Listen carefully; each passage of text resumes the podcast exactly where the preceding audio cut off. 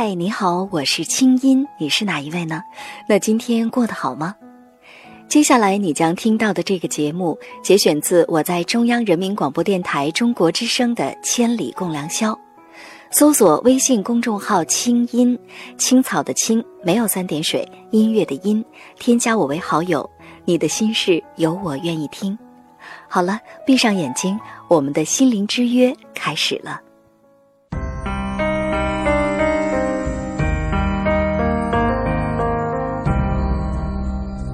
每一次仰望星空，是为了追问心灵的方向；每一次深夜守候，是为了追寻真情的温暖；每一次静静聆听，是为了追逐梦想的真谛；每一次悉心梳理，是为了追赶幸福的样子。在爱的路上，爱的路上，我们都是我们都是追梦的孩子。这个夜晚，让心灵发光。千里共良宵，听清音。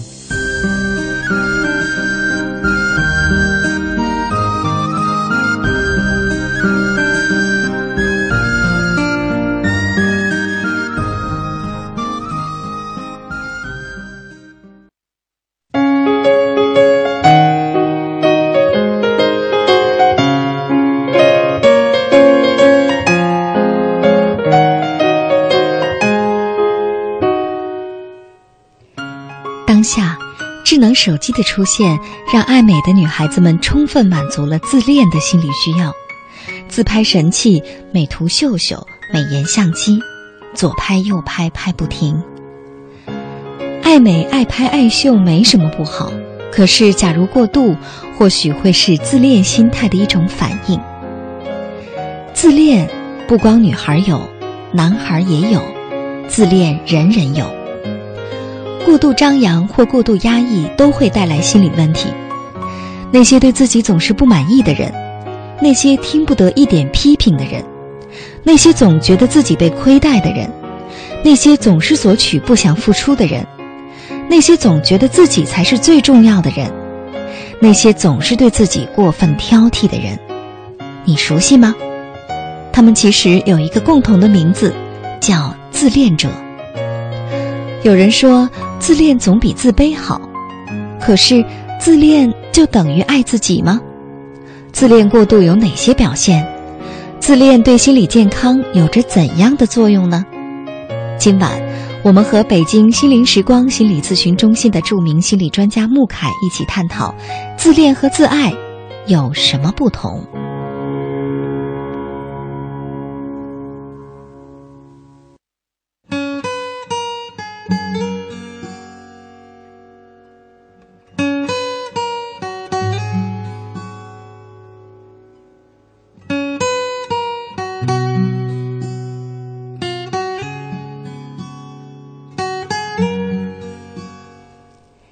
北京时间一点零五分，欢迎回来，继续回到我们的节目当中。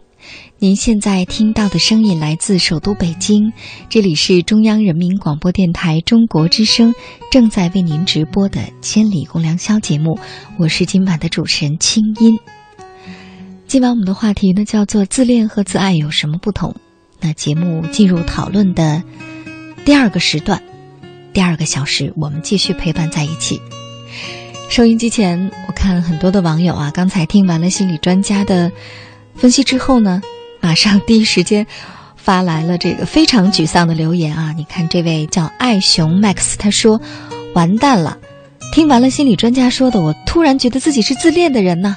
但是我喜欢，因为没伤害到任何人。是啊，其实今天晚上我们做这个话题，还真的跟别人、跟任何人没关系，只跟收音机前的你有关。”做这样一个话题是希望，你不要被自恋伤害到自己。网友大背景下的小人物他说：“听得我都觉得，我自己是不是该去看看心理医生了？我也挺像专家说的，不过我觉得我还是挺有上进心的。我犯错后就会第一个自我剖析、自我批评，肯定自己的错误啊。不过目前。”我的脾气还是挺风风火火的，嗯，风风火火或许是因为急，急或许是因为对自己犯错和不够完美的不接纳，或许是其实呢，刚才心理专家已经说了，并不是有自恋就要去看心理医生，不是这样。自恋分为健康的自恋和不健康的自恋，就像今晚我们说的，自恋和自爱是不同的。那我们就把健康的自恋叫做自爱好了。想想看，自恋和自爱，你分得清这其中的差别吗？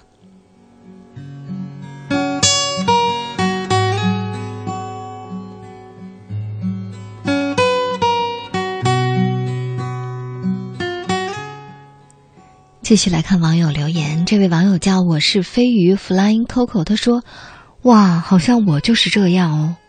我特别在意他人对自己的评价，有的时候被批评了，心情就会郁闷上一天。也许要真正做到更好的爱自己，就要学着不以物喜，不以己悲，努力做到那种宠辱不惊的美好姿态，经得起赞扬，受得了批评，有思想，不盲目，明是非。”也许这样之后，离自爱就靠近一点点了。嗯，说的挺有道理。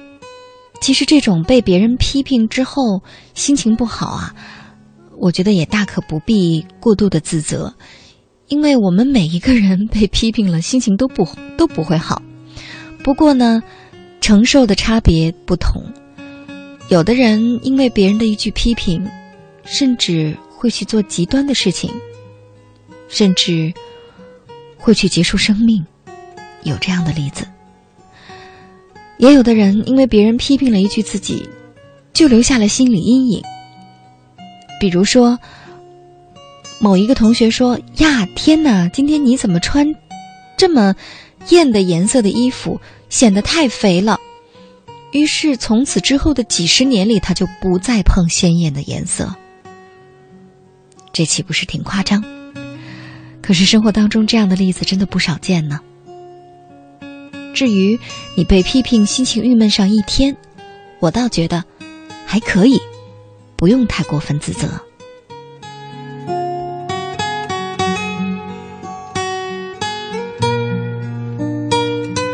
网友西哥啊，二小妮他说：“听青姐这样说，我发现，哎呀，我跟自己对照了一下，很相符啊。原来这是自恋呢。”我就是自我贬损，要求苛刻，整天找自己的缺点，希望外界肯定，想象理想中的自己，有时甚至想马上转变目前的状况，或者到一个完全不认识的自己自己的地方做一个彻底的改变。是，可是我们怎么可能像电视剧当中所描述的那样，哗一下子就到了一个完全陌生的场景呢？我们得每一天一睁眼就得面对自己。每天晚上临睡前，闭上眼睛之前，还得想想自己这一天做的事儿，不是吗？嗯，所以你看，陷入到这种纠结当中啊，还真是不好受。每一天，如果经常是如此的话，你的心理状态怎么会好呢？你怎么会爱自己呢？所以说，今天晚上的话题其实和每一个人都有关。做这个话题，我们不是为了批评谁。而是为了帮助每一个人，希望我们都不要被自恋所伤害。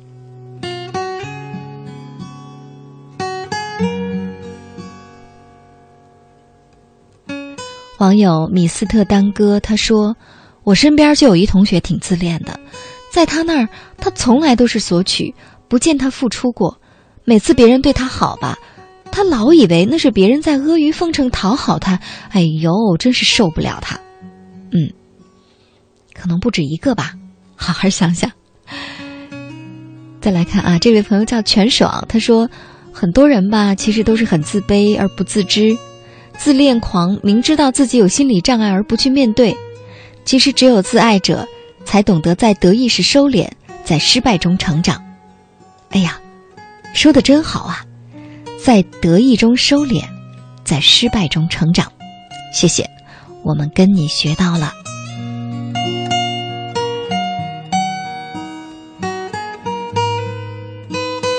说到自恋的表现啊，其实有很多。你看，比如说这位网友，他叫叶雨涵二零一，他说：“压根儿没有人理我嘛，青音姐，你的微博一点都不管用。”好几个哭脸。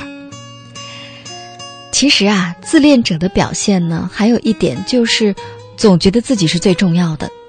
你有没有想过，每天晚上我要看很多的留言，可能有的时候留言一瞬间就扫过了，并不是你是多么的微不足道，你被冷落了，而是读起留言的时候，可能我采取的原则就是，一方面是随机，一方面是会和编辑一起精心的挑选，跟导播一起挑。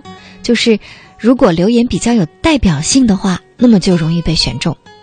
所以呢，今天晚上选中你也不是因为你多重要，是因为你的留言很典型。我想说，我们每一个人都没有那么重要，没有自己以为的在别人心里那么重要，而只有你接受了这一点，你才不会永远在心里觉得别人对我都不好，不公平。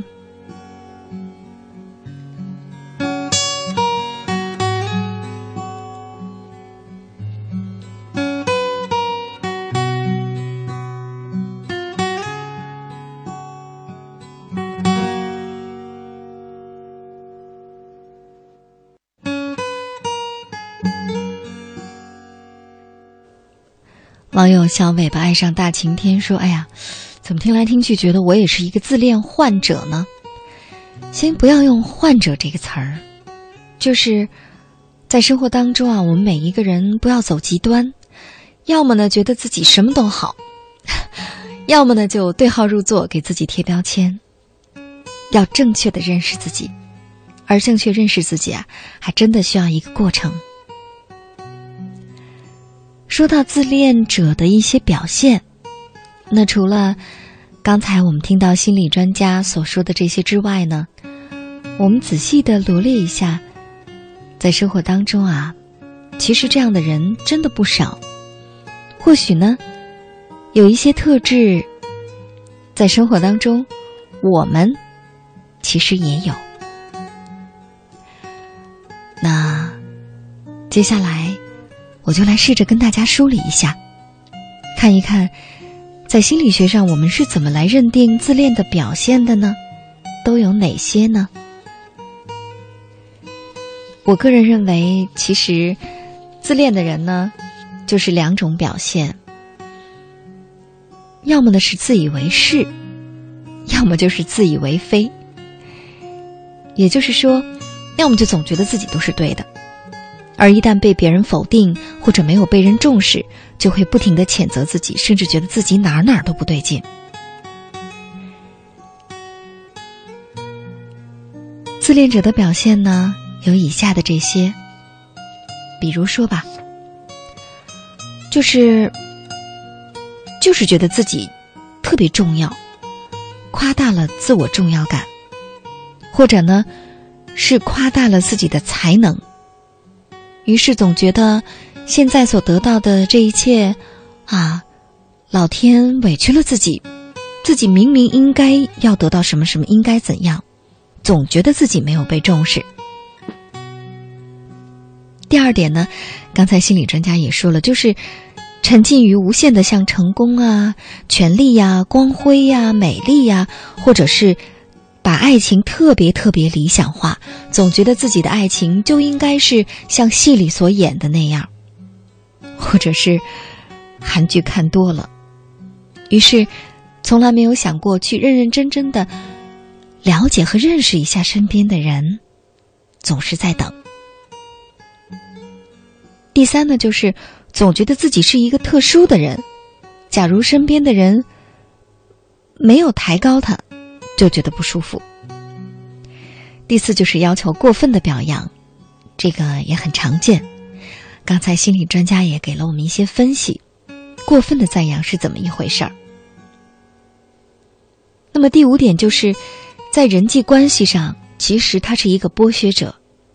什么意思呢？就是总是为了达到自己的目的，而想要占有他人的利益，就是啊，总想占便宜，或者总觉得。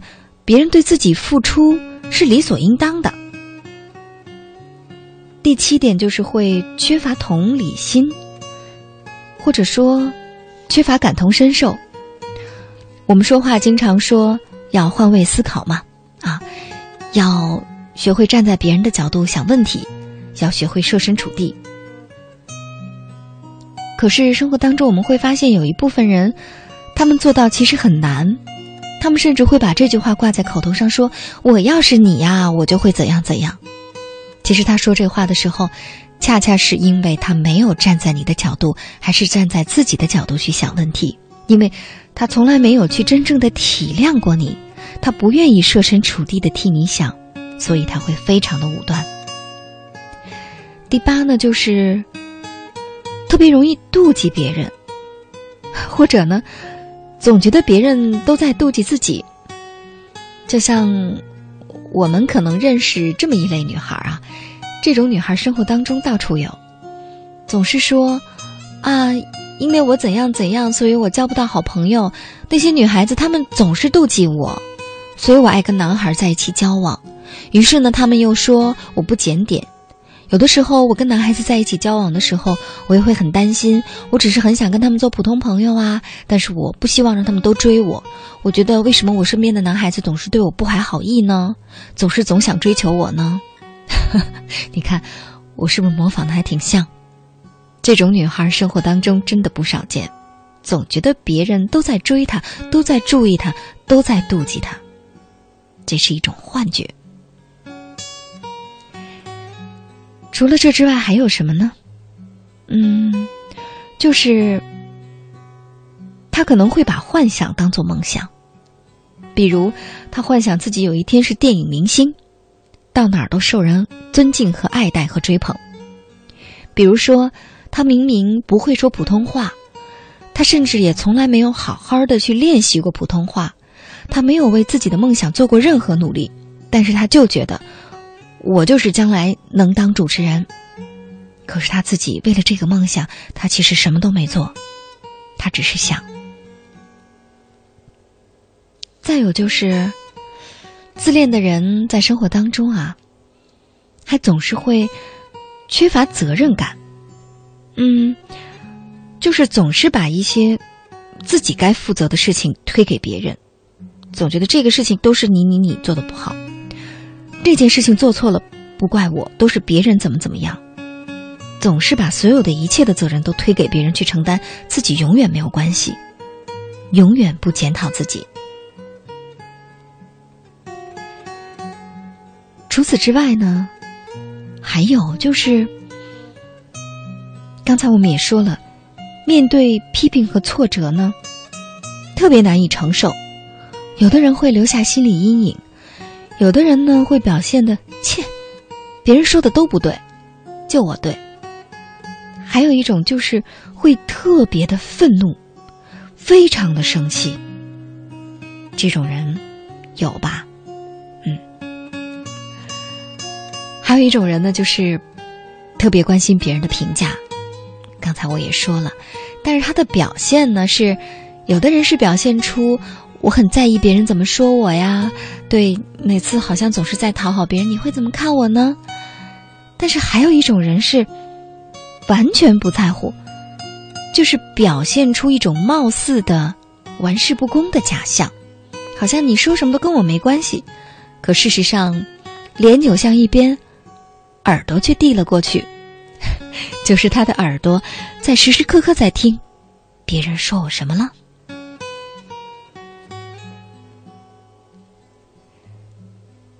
所以，其实想想看，如果刚才我说到的那些生活当中你确实有的话，那么自恋还真是让人挺难受的。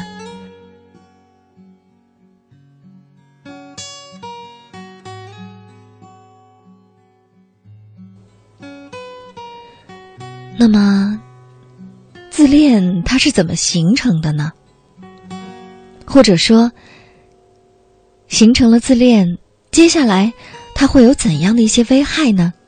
刚才我们已经分析了这么多，那接下来我们再继续请导播接进心理专家的电话，来让心理专家来给我们分析一下，那我们是怎么形成一些不健康的自恋的？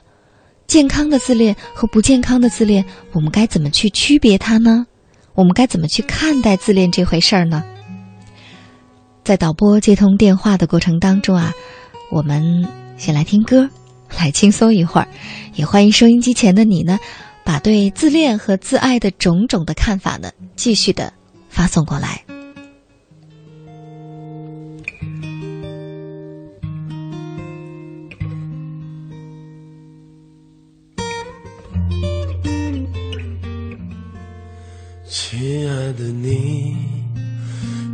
见远处那块岩石了吗？在潮汐中沉默的屹立着，像一个誓言，永不哭泣。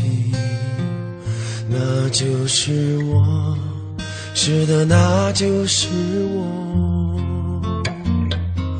可现在，当你走进了我的生命，我再也不像他那样坚定。即使一滴悄然飘落的小雨，也会让我不住的流下眼泪。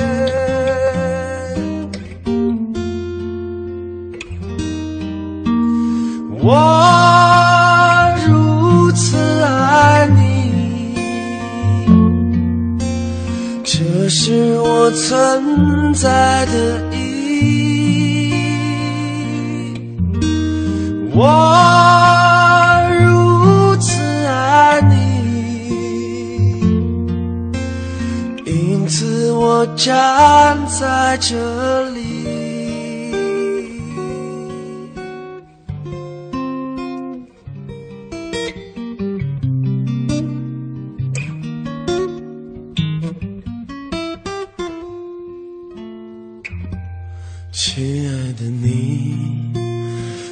看见岸边那只鸽子了吗？在潮汐中孤独地凝望着，像一座雕像，永不破碎。那就像我，是的，那就像我。可现，你出现在我的梦里，我再也不像他那样坚强。即使一颗悄然划过的流星，也会使我莫名的开始哭泣。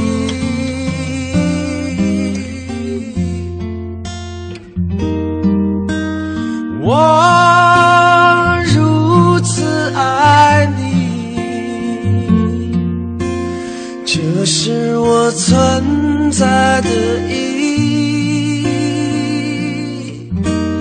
我如此爱你。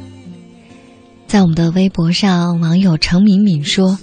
哎呀，听到这儿，我已经深深感到自己存在严重的自恋的问题。我几乎每天都会自拍一堆相片发朋友圈和空间，然后等着大家评论。还有，就总是想，是不是每个人都像我这么聪明啊？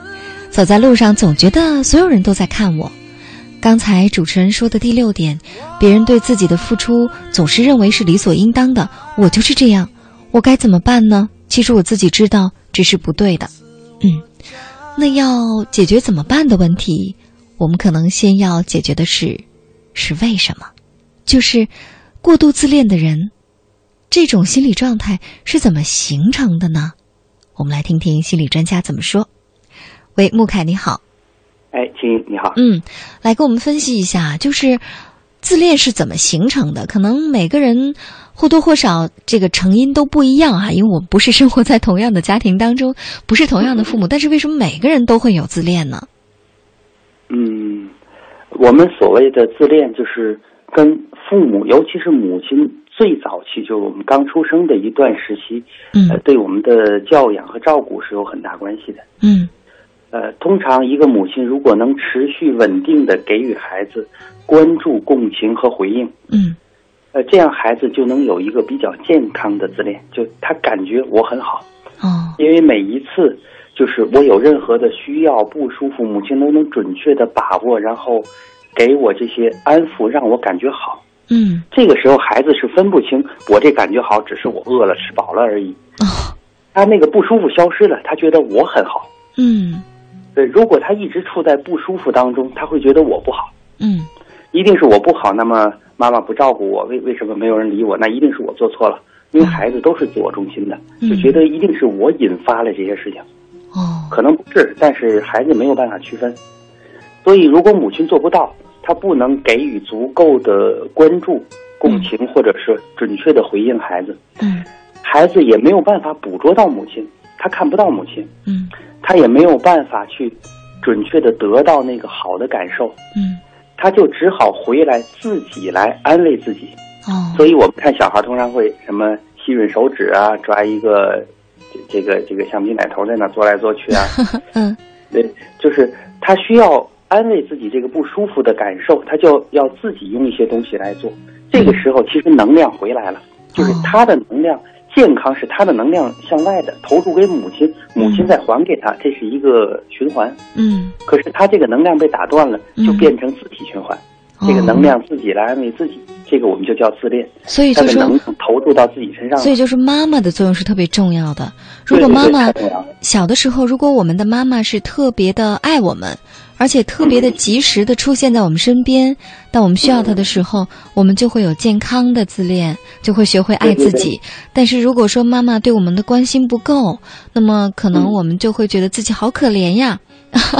宝宝好可怜呀，对，可能这种状态哈，于是就是永远的在自己温暖自己，啊，这这嗯可能慢慢的就形成了一种一种自恋。但是会不会还有一种情况是，妈妈太爱这孩子了，什么都是这孩子最好，永远陪伴在他身边。会不会过度溺爱也会形成自恋呢？呃，应该这么讲的，嗯溺爱孩子的妈妈，通常是这个妈妈爱自己，不是爱孩子。嗯就是妈妈以为自己在爱孩子，但是她是投射性的，哦就是我给你很多，我认为你冷，我就给你穿衣服；我认为你饿，我就给你吃东西。嗯我是以我为核心出发来对待你的。嗯但是孩子他不能准确的把握孩子的需要，嗯。基本是他自己的需要。嗯。所以我们说自恋的妈妈通常会制造出来自恋的孩子，哦。所以可能他真的也付出了很多，也很辛苦，对。但是这个孩子接收不到，就是可能这个时候你觉得很冷，可能我不冷，嗯。但是你坚持认为是我冷，我自己都糊涂了，我不知道我该冷还是不该冷。嗯。对，这样的话也会破坏孩子的感觉。其实孩子有的时候也是很难受的。哦当然，通常这样的妈妈也不能稳定的这么对孩子。她心情不好的时候，她同样会把这个扔给孩子。哦，就是心情很好的时候不好了。过度的溺爱孩子，心情不好或者孩子有点不听话就大发脾气。嗯，没有错。而且有些妈妈就是，呃，我接触过一些个案，嗯妈妈认为自己几乎是就慈母多败儿，就我这太慈母了，所以这孩子坏了。嗯但那孩子跟我讲，他说他回来，如果他累了，他关上门睡觉，嗯他根本就不会理我，我砸墙他都听不见，他根本就不甩我。嗯等他睡醒了，突然想起来了，跑着告诉我：“你念书没有？都十点多了，我困得要命了。”他来这督促学习了，嗯他根本就看不见我，嗯他完全是自己自我感觉良好，想干什么干什么。他说：“嗯我需要他的时候，我想跟他说话的时候，嗯死他都听不见。”哦通常是这样的孩母亲觉得自己是在爱孩子，其实孩子是非常痛苦的，嗯他根本就接受不到。所以听到这儿呢，我想可能收音机前每一个刚才听了你的分析，会觉得自己有点自恋的朋友啊，嗯。多多少少会对自己有了一些理解哈，嗯嗯，甚至会觉得说，其实自己小的时候也挺不容易的，嗯 因为我们不能选择有一个什么样的妈妈，妈妈会给嗯我们一个什么样的爱，但是如果妈妈给的爱本身是不那么健康的，嗯。或者呢是给的是不够的，那么长大的我们呢就会形成各种各样的问题。但是这个真的不能怪我们。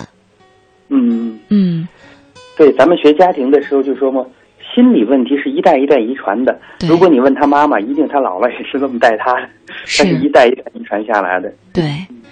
所以呢，自恋的形成啊，确实是有原因的哈。而且呢，如果说我们是不是找到了这些原因之后，我们就学会了原谅自己呢？你看啊，我看到微博上有很多的朋友现在都在留言说：“呃，金姐，我好讨厌自己。”还有的朋友说：“天哪，听完了心理专家说的之后，这每一条我都能对上，怎么办？我总是陷入到这种纠结当中啊，我完全不知道该怎么样的才能走出来。”嗯，那接下来呢，我们再来听听大家的看法哈。待会儿我会继续来跟你做电话连线，嗯，来跟我们说说呢。如果说我们陷入到一种不健康的自恋当中，我们怎么样找回健康的爱，找回健康的爱自己的方式？我们待会儿见。嗯，好的。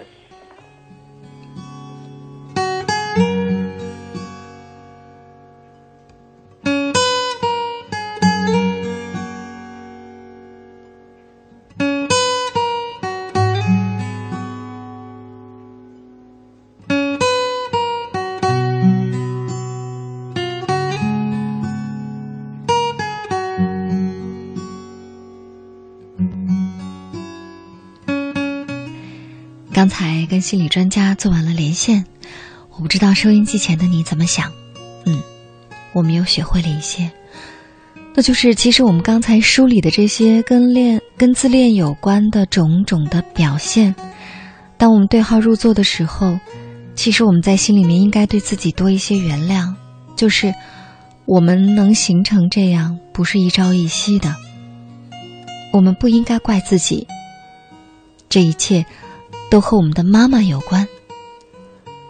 当我们长大了之后，我们会在心里说：“我们的妈妈就是伟大的，妈妈当然是伟大的。”但是，她给我们的爱，或许真的不那么好。或许是他们以为的好，但是这种爱有可能让我们很累，也有可能让我们很冷。生活当中，我接触过一些朋友，就是我们会发现他有很严厉的父母，他会很理智的说：“我的爸爸妈妈都是为我好啊，所以他们对我要求很高很严，希望我怎样。”可是，如果你深跟他聊，他有的时候甚至会很痛苦。他理性层面知道爸爸妈妈很爱他。可是感性层面，他感觉不到，因为他感受到的都是严厉。长大了之后，父母那双挑剔的、严厉的眼睛，甚至会内化他的到他的心里，就是他永远觉得自己不好，永远觉得自己还可以更好。于是，恋爱的时候，他就会拼命的对别人很好，拼命的付出。希望求得别人的肯定，而一旦失恋了，他仿佛不是失恋了，而是世界完全坍塌了。不是因为他付出了很多，而是因为他被对方完全否定了。他就是有一种不是失恋，而是完完全全被否定的这种感觉。这种痛苦，其实比失去对方更加的难过。那么到工作上。常常工作的时候，他是一个工作狂，他永远觉得自己的工作做的还不够好，还可以再好。他甚至会牺牲很多，来成就这些，比如牺牲健康、牺牲友情，甚至牺牲亲情，牺牲所有的休息和娱乐，而且还会不停的跟自己说：“我这叫上进，这就是我的生活方式。”事实上。周围的人或许早就觉得他太累，太辛苦了。或许有一天，当他的健康或者生活当中的什么付出代价的时候，他才明白。但是，可能有的时候已经有点晚了。所以今天做这样的一期节目，是希望我们每一个人不要被自恋所伤害，而是真真正正的。学会爱自己。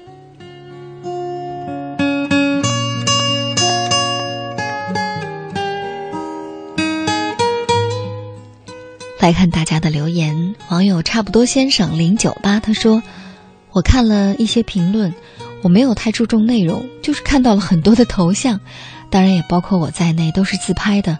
这就是自恋的初体现吧。自恋出于心底，基于现实，发展于攀比。自恋与外界与母爱，我觉得没有太大关系。随着年龄的增长，摒弃是修身养性的自我标准。嗯，看你头像呢，的确还很年轻。自恋和外在和母爱是有直接关系的。实话说，如果说我们每一个人的人格是有分别的话，那是因为我们每一个人有不同的母亲，所以我们才有了不同的个性。继续来看大家的留言。这位网友叫卓龙月九九，他说：“青音姐你好，我也曾经很在意别人眼中的我，一方面想了解自己，了解朋友眼中的自己，因为有时候就是觉得自己未必能了解自己；另一方面也是为了能了解并改变自己的缺点。有没有觉得那是一种自恋呢？”嗯。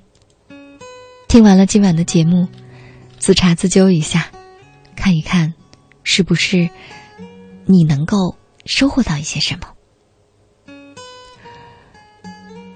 刚才念了程敏敏的微博留言，她说：“啊，不知道为什么，青音姐念完我的留言，然后听着听着节目，委屈劲儿就来了。不能怪自己，但是也不能怪妈妈呀。”知道了自身的不对，就要慢慢去努力消除不对的东西。其实呢，如果听完了节目就觉得自己不对了，这就是更加的不对。不是总觉得自己不对，而是接受。哦，原来这就是自己。原来我就是这个样子的。原来我就是有自恋。那么怎么样？我今天晚上通过节目知道了，岂不是不晚？自恋不是我的错，我应该从今晚开始学会爱自己。嗯，那么爱自己，我们首先应该怎么做？应该做好哪些呢？来听歌吧，这首歌叫《像个孩子》。也欢迎大家继续把你的思考告诉我。既然我们知道自恋是不好的，它没有什么对错，它就是会伤害到我们。既然我们知道自恋其实会让我们内心这么的纠结，让我们的内心其实并不够强大，甚至会削弱自己，也不能建立良好的人际关系，以及健康的恋爱、婚姻，甚至养育更健康的孩子。那么，我们能做些什么？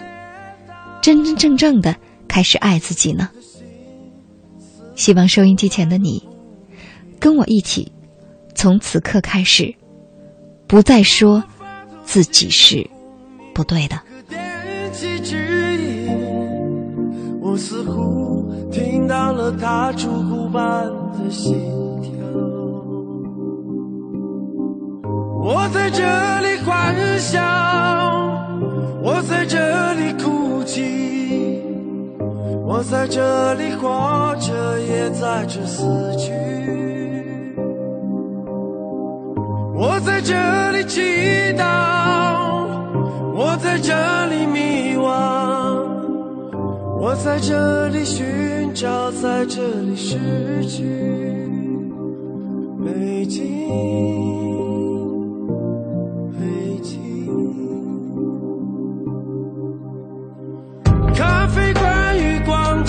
三个结局，就像霓虹灯和月亮的距离，人们在挣扎中相互告慰和拥抱，寻找着、追逐着奄奄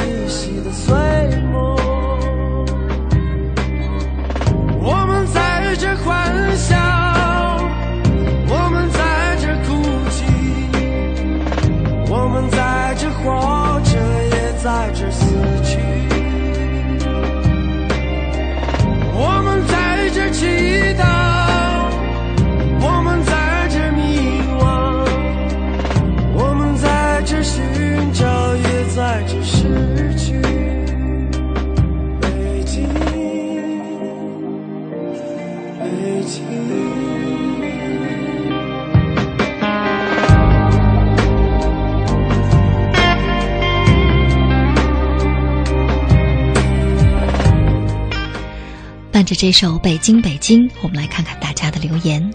网友 FM 大嘴小生活他说：“我不重要，这话太有道理了。也许咱不是主角儿，咱就别给自己加戏了，在生活里跑个龙套也挺好。生命只有体会它的轻，才能承担人生的力。”啊，其实呢，这句话对了一半儿。我想跟你说，不是我不重要，而是。当你一个人的时候，你告诉自己说我很重要。可是，当你和大家在一起的时候，要永远知道，你不是最重要的。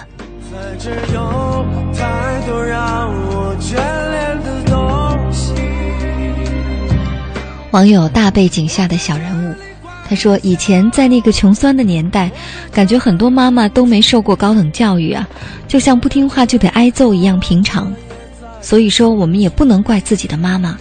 不过现在长大了，就有主心骨了，就很能理解妈妈们了。是的，其实很多时候，我们理解自己就是理解父母，我们理解父母也是理解自己。做了十四年的情感心理节目，我可以很肯定的说，我想我也有资格这样说：学习爱这件事儿，在我们的传统文化当中。以及我们很多很多的家庭教育当中，真的做的不够好。但是十多年来，我想现在的父母已经比以前的父母要会爱孩子了。那么我相信，现在收音机前的你，如果将来你做了父母，你会更加懂得如何健康的给你的孩子爱，给他们真真正正的洒满阳光的爱。而不是发霉的需要。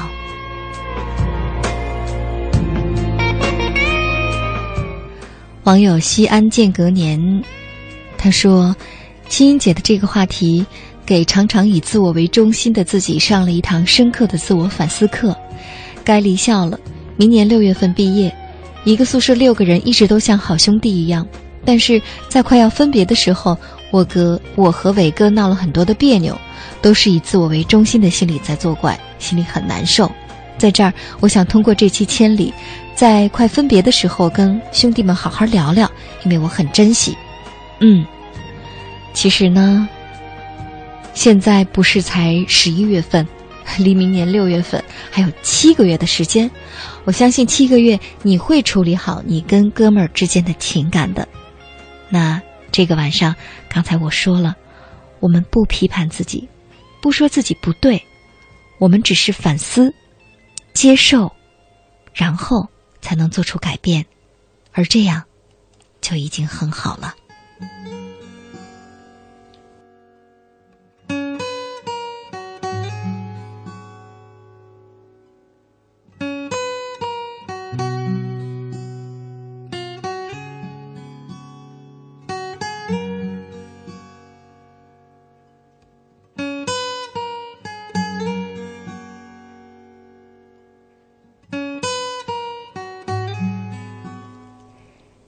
继续来看大家的留言。这位网友叫可口可乐，可口可乐啊，这是他的名字，很有趣啊，很有特色。他说：“活在自己的美好里是快乐的，但是这个美好应该是健康的、自然而然的，是由内而外的一种自信。它不是一个瞬间，也不是一个结果，它是成长过程当中的一份沉淀，由心灵美而开始的美。你的美。”只有，只有美到你自己身心舒服，并得到更多人的默默赞许时，才有了它存在的意义。这样，你才真正活在了自己的美好里。说的有道理，但是并不全对，因为我们的生活，我们的美，不是得到更多人的默默赞许时，才有了它存在的意义。想想看，当我们旅行的时候。我们有的时候在路边看到一朵独自开放的小野花，可能你是唯一见到它的人，或者你这一生只见到它一次。但是你觉得它是在等着你而来才开放的吗？还是因为不管别人来不来，它都会开放呢？我们要向大自然学习，向一朵小野花学习，即便没有人观赏，也要傲然开放。而当你真正美好起来，傲然开放的时候，怎么会有人不会来到你的身边呢？一定会的，哪怕它只是美丽的偶然。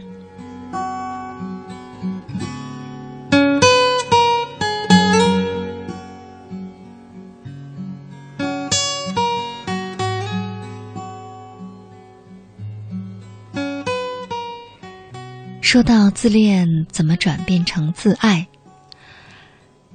我想待会儿呢，我们还是请心理专家来给我们分析。但是呢，在这儿，我可以提供一个我自己内心的真切的感受，就是，比如说，在多年前我上节目的时候，每一次我最关心的，不是我说了什么，而是我今天声音好不好听。啊，或者是今天这期节目做的是不是很完美？就是我开始用真的是像神仙姐姐那样的标准来要求收音机里的那个清音。当然，我一方面可以解读为说，啊，这是一种对工作的高标准严要求，它没有关系。可是渐渐我发现，这好像都变得不那么真实了。我甚至会经常纠结于自己是不是在直播节目当中清了嗓子，或者嗓子哑掉了。可是这真的很重要吗？是不是比这更重要的是我在节目当中我到底跟大家分享了一些什么？这期节目里我们到底共同交流了一些什么？这是更重要的呢？这么多年过去，现在。我已经渐渐的接受了自己在节目当中所有的状态，好的或不好的，我只有一个要求，就是只要它是真实和真诚的就够了。那同样，现在自己也会经常的出现在一些电视节目当中，我好像也不再会像一些很年轻的主持人那样，天天纠结于自己这个妆化的漂不漂亮，今天灯光好不好看，服装怎么样，这不重要。重要的是，节目传递给别人什么？我究竟为他做了哪些努力？如果我觉得自己已经做的足够了，那么结局怎么样？观众到底说好不好？已经不是我所关心的了。只要我尽力了。所以你看，我想是不是抛弃自恋，学会自爱的第一步就是接受那个有缺点的自己。接受自己本来就是这个样子，接受是变好的第一步呢。接下来，我们请导播来接通心理专家的电话，我们继续来请心理专家来给我们分析一下。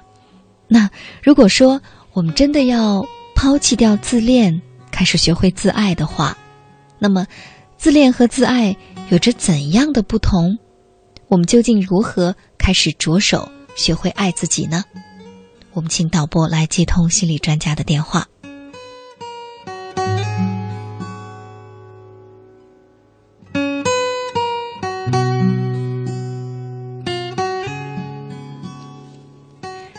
喂，穆凯，你好。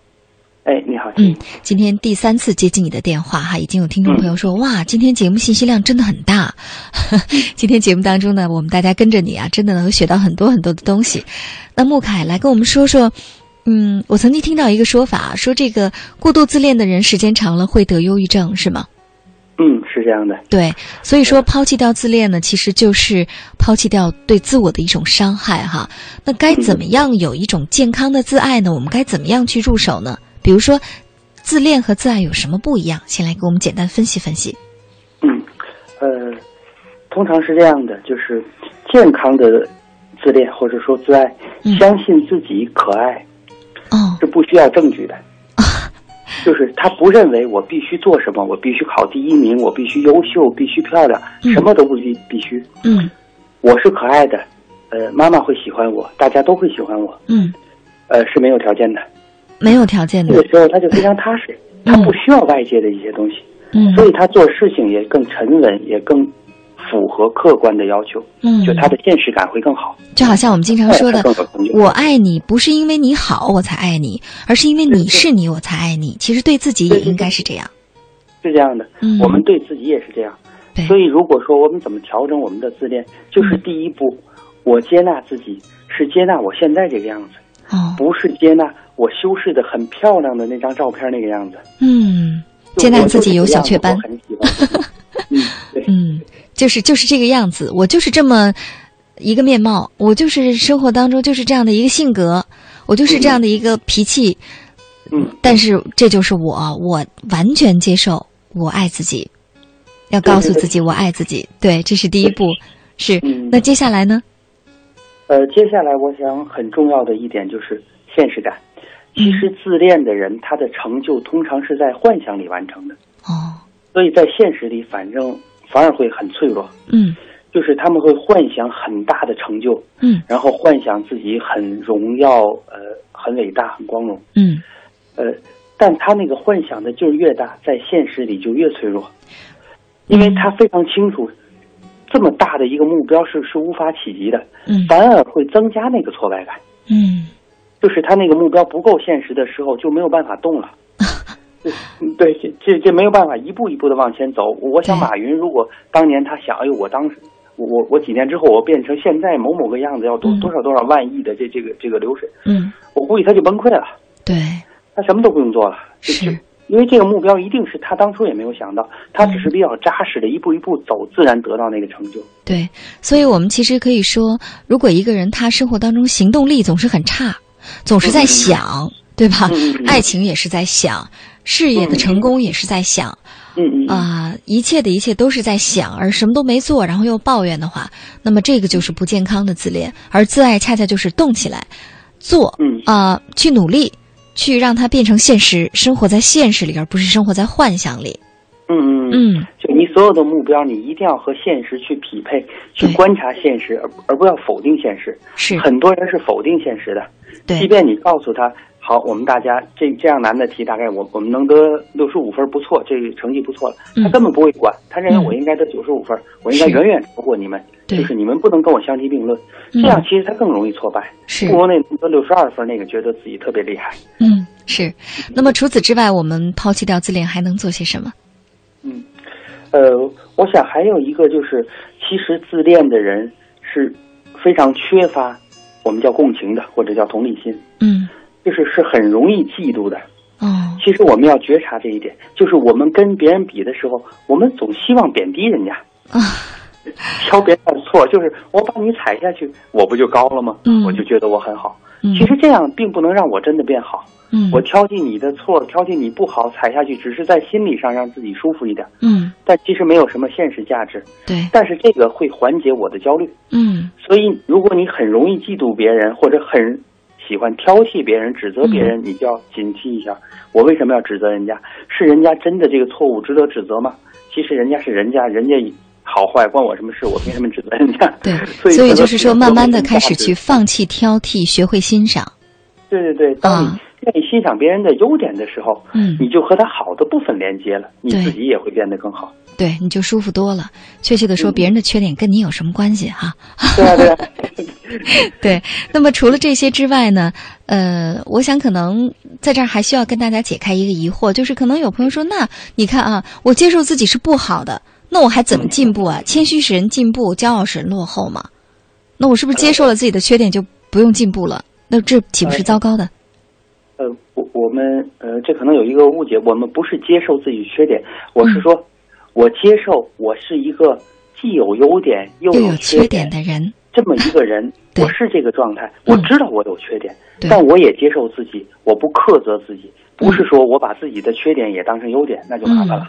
哦，对，我知道这个问题，我也知道可能如果我改进，我会变得更好，嗯但如果我改进不了，我也觉得自己很好，我也会接受自己，我不会过分的苛责自己。就是对自己很坦然。嗯嗯嗯。坦然相对的时候，你反而更能看清自己，你眼前没有那么多迷雾和幻想了，你也没有那么多的妒忌和愤怒了。对，其实真正自恋的人是不能承受批评的，对，因为其实自爱的人，或者我们说健康的人嗯，他能承受批评，因为他觉得哦，你看到我有缺点，我有缺点，我也很好，我可以改正这个缺点，变得更好。而，自恋的人是觉得你说我有缺点，你把我整个人都否定了，所以不许说我有缺点，我必须完美，我不完美我就完蛋，对我不能在中间。对，不完美就完蛋。所以今天呢，穆凯非常的感谢你啊！从节目当中，我们跟你学到了很多的东西。我想节目最后呢，我们终于记住了三点，怎么样的抛弃自恋，学会真正的自爱。我们最后再一起来梳理一下。第一，就是嗯接受自己是一个有缺点的人，接受嗯真真实实的自己，完全的接受，无条件。嗯第二呢，就是要学会做任何事情有行动力，不要沉溺于幻想当中，想到就去做，不要耽误时间、啊。嗯第三呢，就是学会去欣赏别人的优点，而放弃挑剔别人的缺点。要明白，嗯别人的缺点和自己没有关系。做到这三点，慢慢来，我想可能自爱就离大家不远了。好了嗯，谢谢你这么晚的时间参与我们节目的互动呢。今天晚上跟着你学到了很多很多的东西，我们大家一起加油，在自爱的路上。谢谢，祝你晚安。嗯，晚安。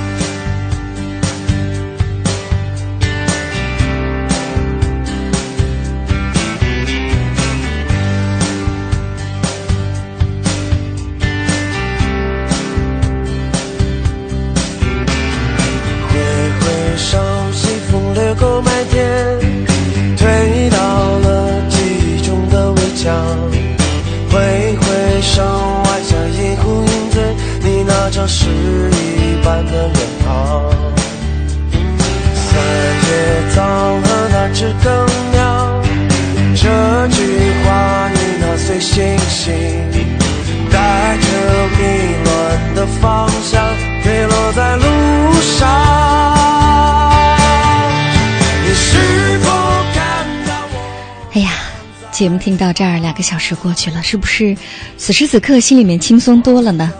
原来人人都有自恋，而只要我们形成健康的自恋，我们就能做得更好，我们就学会了爱自己。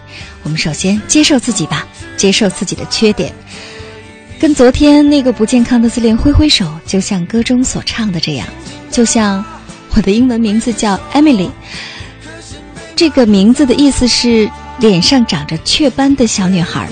当我给自己起这个名字的时候，我已经接受了一个不完美的自己。那么，你呢？好了，今晚的节目就到这儿。本次节目编辑主持清音，导播方亮。我们在首都北京，谢谢你陪伴我们到这么晚，做个香甜的好梦吧，学会了爱自己的好梦。我们下周同一时间再会。风筝和那橡树